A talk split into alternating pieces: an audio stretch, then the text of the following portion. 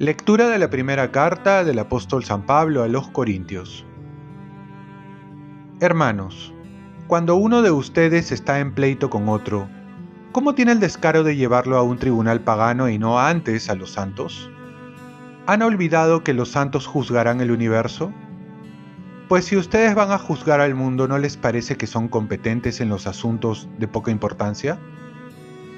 Recuerden que juzgaremos a los ángeles cuanto más asuntos los de la vida ordinaria. De manera que, para juzgar los asuntos ordinarios, ¿cómo nombran jueces a gente que nada significa para la iglesia? ¿No les da vergüenza? ¿Es que no hay entre ustedes ningún experto que sea capaz de servir de juez entre dos hermanos?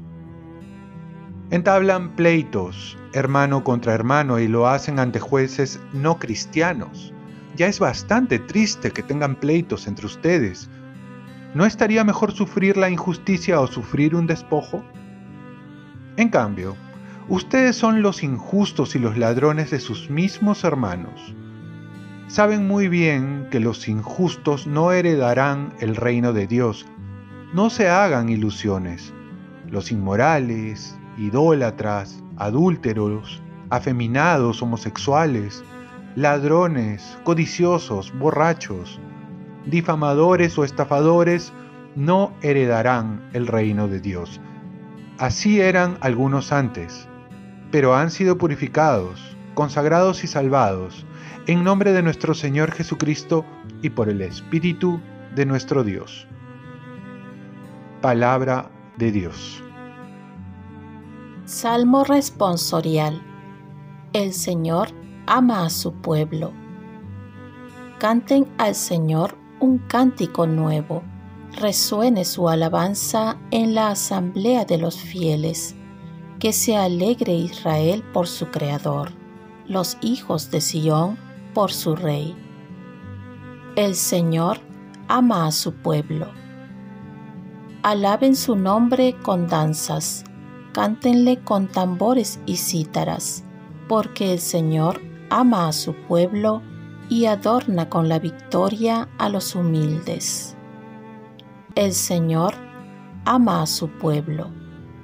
Que los fieles festejen su gloria y canten jubilosos en filas, con vítores a Dios en la boca. Es un honor para todos sus fieles. El Señor ama a su pueblo. Lectura del Santo Evangelio según San Lucas.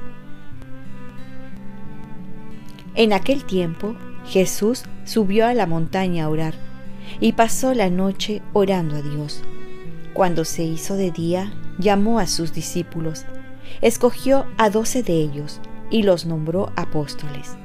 Simón, al que puso de nombre Pedro, y Andrés su hermano, Santiago, Juan, Felipe, Bartolomé, Mateo, Tomás, Santiago Alfeo, Simón, apodado el celote, Judas el de Santiago, y Judas Iscariote, que fue el traidor. Bajó del monte con ellos y se paró en un llano, con un grupo grande de discípulos y de pueblo, procedente de toda Judea, de Jerusalén y de la costa de Tiro y de Sidón venían a oírlo ya que los curara de sus enfermedades. Los atormentados por espíritus impuros quedaban curados, y toda la gente trataba de tocarlo, porque salía de él una fuerza que los curaba a todos. Palabra del Señor. Paz y bien. También Dios te miró con amor y te llamó por tu nombre. ¿Te acuerdas cómo te llamó Jesús? El Evangelio nos presenta la llamada de los apóstoles, que representa el fundamento de la iglesia. También están los discípulos y por último también el pueblo.